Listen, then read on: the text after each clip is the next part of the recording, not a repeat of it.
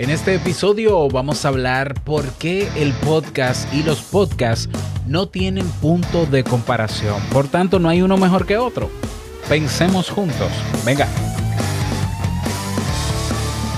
¿Estás interesado en crear un podcast o acabas de crearlo? Entonces estás en el lugar indicado porque en este programa tendrás claves, técnicas, herramientas, aplicaciones y respuestas para que lleves tu podcast al siguiente nivel.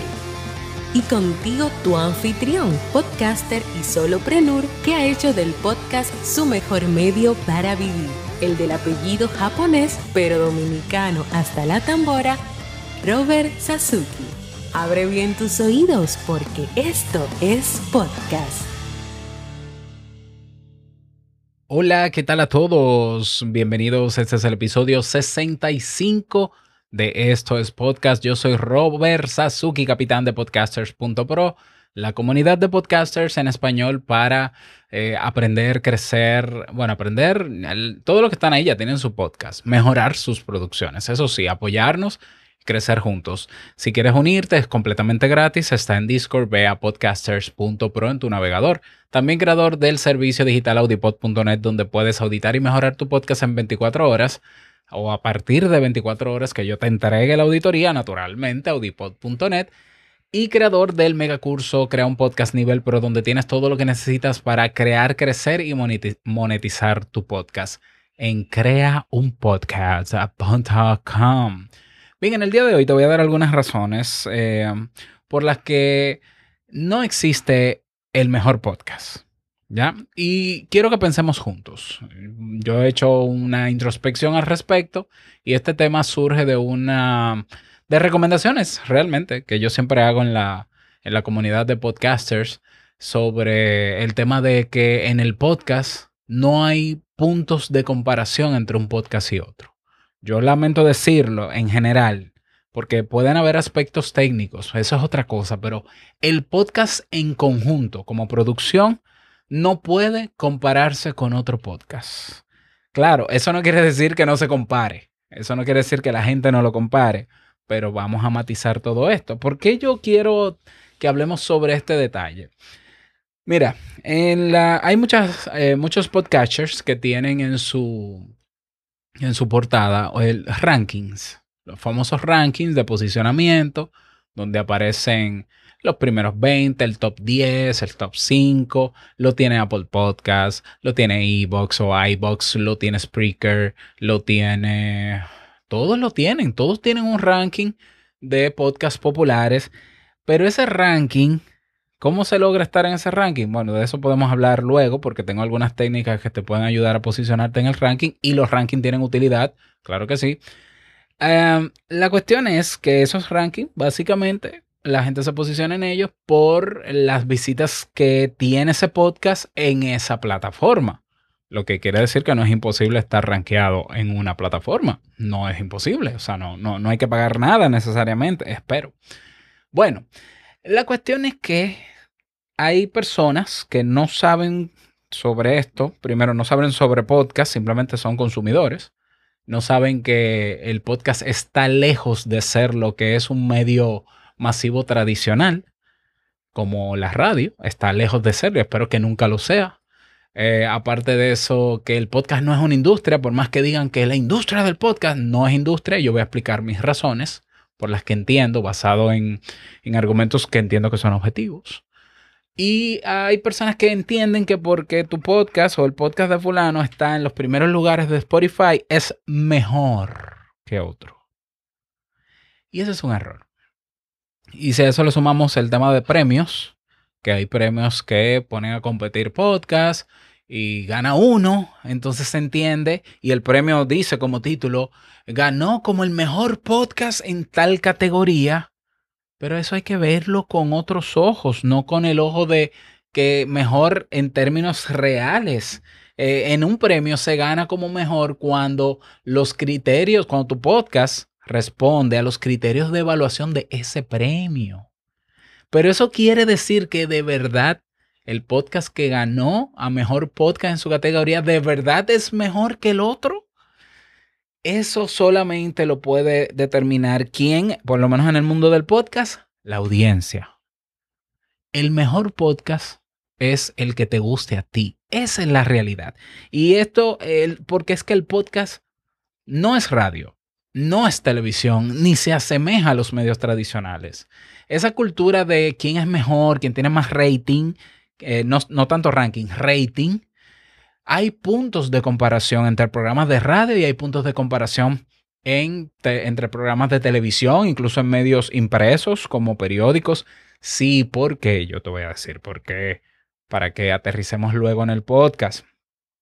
Para tú poder comparar un programa de radio con otro, un programa de televisión con otro, un periódico con otro, hay parámetros técnicos o hay estándares. los estándares son las normas que se establecen a partir del consenso de un grupo de, profesionales de un área y desde esos parámetros o estándares se forman los futuros profesionales que van a utilizar ese medio. Entonces, para que haya, para que haya comparación, tienen que haber estándares. Para que hayan estándares, tiene que haber un grupo de profesionales que se hayan puesto de acuerdo y tiene que haber academia. Academia quiere decir que se supone que para tú hacer radio, tú deberías tener, por lo menos en mi país, aunque está un poco relajado eso, un, o un título de comunicador o un ah, carnet de locutor, por ejemplo. ¿Qué garantiza ese título o ese carnet? Que tú pasaste por una escuela, por una academia de formación que va a velar porque tú puedas eh, conocer los estándares para utilizar el medio y utilizarlos. ¿Lo ves?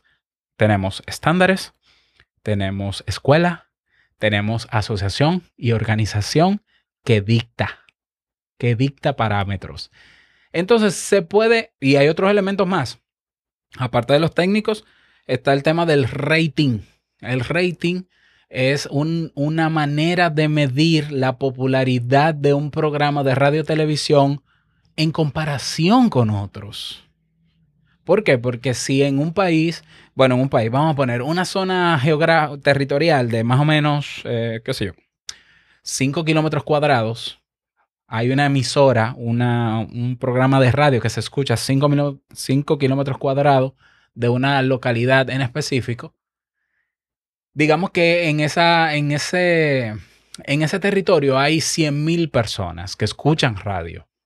Bueno, va a haber competencia de manera natural, primero porque ese programa de radio va a salir en vivo, no grabado. Por tanto, hay que oírlo en vivo, en un horario específico, en una frecuencia en específico. Y dependiendo de la cantidad de personas que hayan escuchando ese programa, se puede medir cuánto hay entonces, cuántos oyentes, cuántos oyentes habrá escuchando otros programas.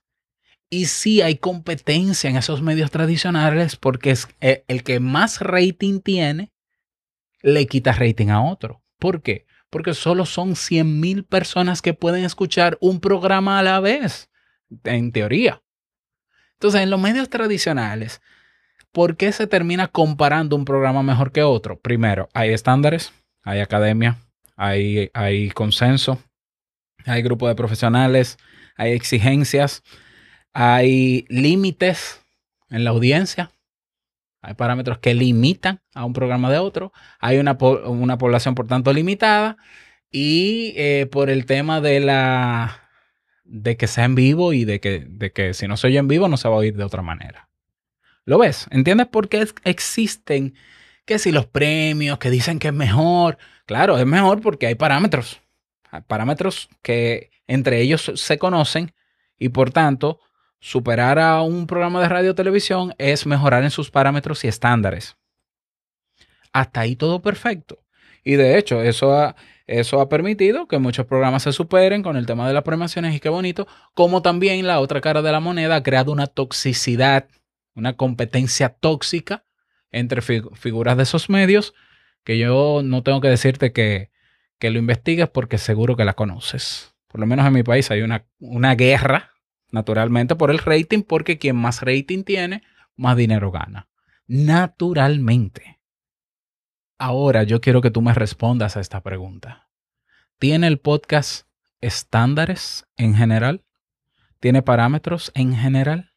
¿Hay escuela? ¿Eh?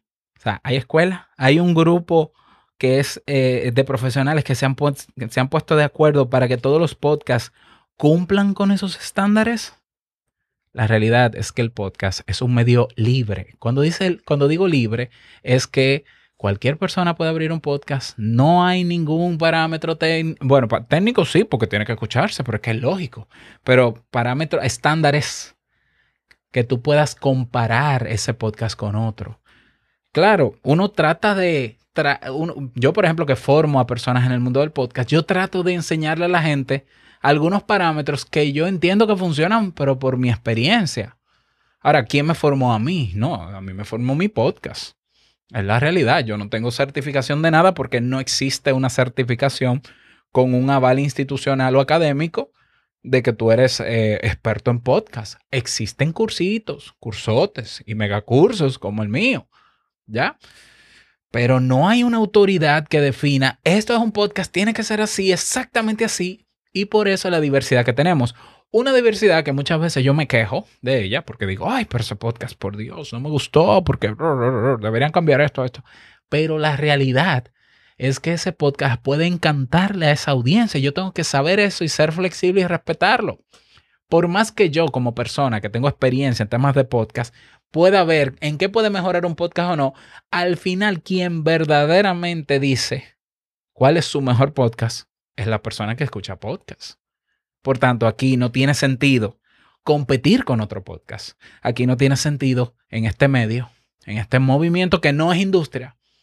¿Y por qué no es industria? Porque no hay escuela, porque los podcasts no tienen todos el mismo molde. Yo comencé escuchando podcasts en el año 2007 y ese podcast se llamaba Anita Poppy. Y era una chica española que con un audífono, con el audífono de su iPhone, iPhone que, creo que íbamos por el 3G o el 4, en Spreaker, ella se grababa de camino a su trabajo y se veía todo el, ruido ambiente normal y ella se despedía cuando llegaba a la puerta de su empleo. Y eso es un podcast. Como también te encuentras podcast de conferencias grabadas. Es bueno, eso es un podcast.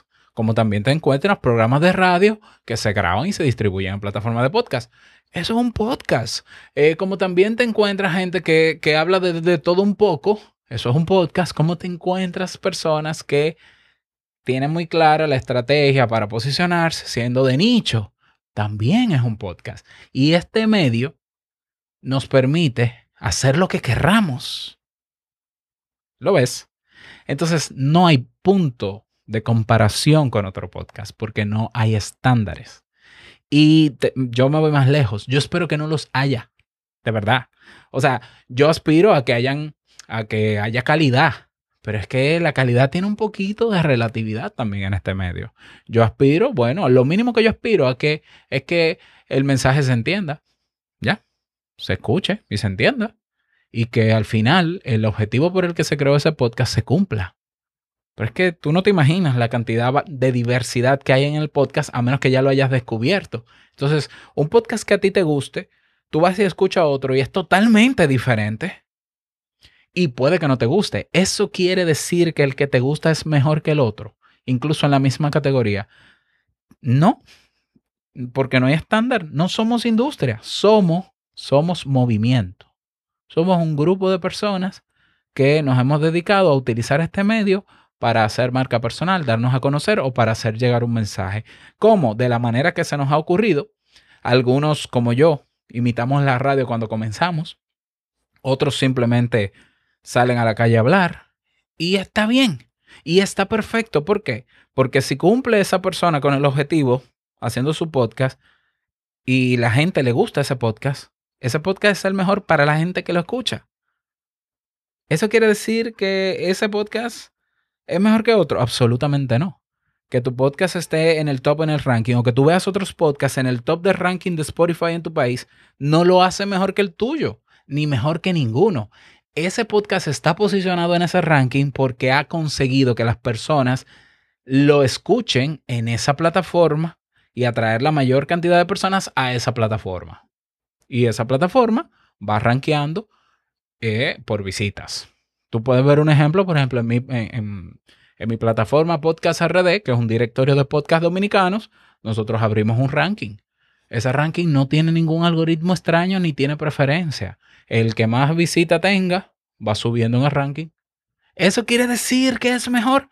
No existe un podcast mejor que otro. O sea, y esa competencia, que quizás tú llegas a este medio con el chip de los medios tradicionales, aquí no tiene sentido. De hecho, es ridícula. Si tú conoces cómo es el movimiento del podcasting en Estados Unidos, te vas a dar cuenta. vete a un evento. Bueno, espero que puedas ir luego del coronavirus. Tú te vas a un podcast movement y tú te vas a encontrar con Pat Flynn, que es uno de los podcasters más exitosos y que gana muchísimo dinero, sentado al lado de Juancito, el que acaba de abrir su podcast. Y son dos podcasters más. Punto. Ah, pero que Pat Flynn es mejor. No, no es mejor. Pat Flynn tiene su audiencia, Juancito tiene su audiencia. Y eso somos. Y yo creo que eso es lo que enriquece este medio. Y ojalá siga así. Ojalá que los premios que se hagan para podcast sean para reconocer el esfuerzo que han hecho esos podcasts, no para compararlo con otros. Porque, repito, no hay estándares, no hay academia, no hay escuela, no hay certificación. Nadie te puede decir a ti, por experto que sea y tiempo que, que, que hay parámetros para que un podcast sea mejor que otro. Porque no.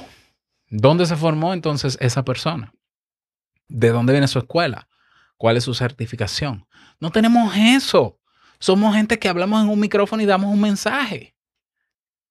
Entonces, si lo piensas así, como realmente es, te vas a dar cuenta la riqueza que hay en compartir en vez de competir. Y entonces en enriquecernos. Por ejemplo, yo compartí en Podcaster, en Podcaster Pro, eh, gracias a Delso, un compañero, una especie de gráfica que es una página web que tú conozcas, colocas el nombre de tu podcast, él aparece y cuando tú lo abres, él te hace una conexión con nodos y te dice cuál, cuáles podcasts escucha tu audiencia aparte del tuyo. Pero se crea una tela de araña bellísima. Y eso es lo rico del podcast. Que yo puedo compartir audiencia. ¿Por qué? Porque yo no transmito en vivo. Y que yo como consumidor de podcast puedo escuchar los cinco podcasts que me gustan, aunque sean de la misma categoría, sin pausa y sin prisa.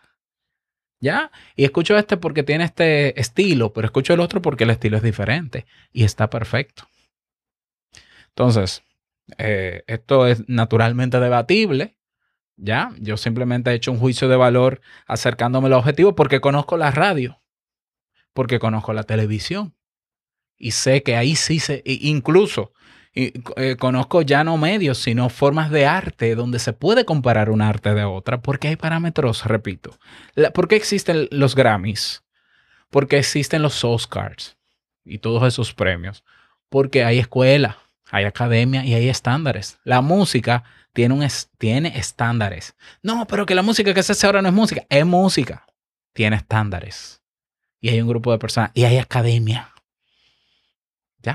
Y es, y es una industria por eso, porque la música, por más diferente y extraña que tú la escuches, parte de una base, de unos estándares mínimos. ¿Ya? Entonces, la televisión, la música, arte, las artes, los medios tradicionales tienen estándares porque se vienen trabajando desde hace muchos años y las personas se aseguraron de madurarlos. Yo quisiera que no madurara el podcast en ese sentido, de verdad, sinceramente, honestamente porque lo que traería es una competencia tóxica como ya existe en esos medios. Yo, yo prefiero que en el mundo digital la gente sea que, quien consuma lo que quiera consumir y punto. Ya, y que nadie sea mejor que nadie. Los youtubers, ¿qué youtuber es mejor que otro? No hay, no hay parámetro, repito. Entonces quitémonos ese chip de la cabeza, hay que cambiar el chip. Esto no es radio, esto es mejor. Como dice mi amigo locutor Co.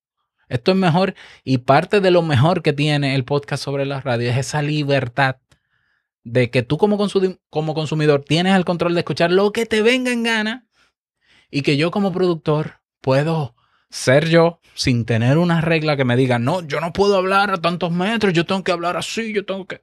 Un momento. Esta es la manera en que yo conecto y funciona y el objetivo se cumple. Así que a mí que nadie me venga a decir cómo hacerlo, cómo no hacerlo, porque tengo la libertad de hacerlo como, como me venga en gana. Y eso es de celebrar. Y de hecho, esta libertad es la que ha hecho que el podcast siga creciendo, como YouTube sigue creciendo.